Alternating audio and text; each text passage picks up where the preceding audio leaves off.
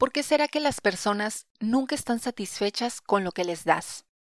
Haces todo lo que puedes y aún así siempre encuentran una razón para quejarse de ti, pues incluso cuando crees que has dado lo mejor, ellos no están de acuerdo. La reacción es natural, pues frente a la humillación y el miedo de enfrentar la crítica, la mayoría prefieren ignorar todo y dejar que los ardidos se quemen solos. Pero el problema para quienes dependen de una buena reputación es que la mayoría de las quejas no ocurren en privado.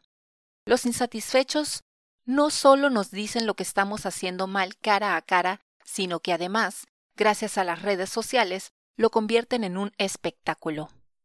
Ser objeto de crítica es inevitable, pues significa que hay una diferencia entre lo que se espera de nosotros y lo que hacemos en verdad.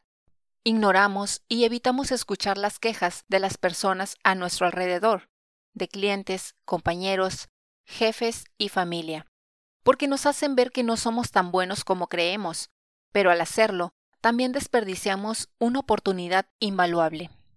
Lo cierto es que la mayoría del tiempo un reclamo no tiene el propósito de molestarnos, burlarse o atacarnos, sino que es una petición disfrazada y un desahogo fruto de la insatisfacción.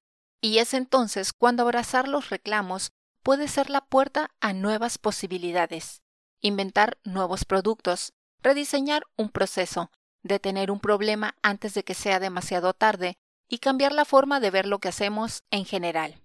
Pero no solo eso, pues alguien disgustado hablará mejor de nosotros y nos respetará más que alguien ligeramente satisfecho, siempre y cuando lo hagamos sentir escuchado, comprendido y tomado en cuenta.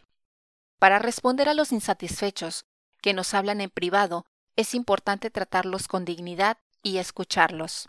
Explicar qué pasó y resolver el problema con velocidad. Para hacer lo mismo con quienes se quejan en público, primero necesitamos saber dónde y cómo expresan su descontento, para entonces responder públicamente en el lugar y momento adecuado con empatía, pero sin convertirlo en un debate. El propósito de hacer esto no es callar a los insatisfechos, sino despertar respeto y admiración en ellos, demostrando comprensión y buena voluntad y tomando acción. Si lo hacemos bien, no solo mejoraremos nuestra reputación, al mismo tiempo, encontraremos áreas para mejorar y conseguiremos ideas para explorar posibilidades que antes no podíamos ver.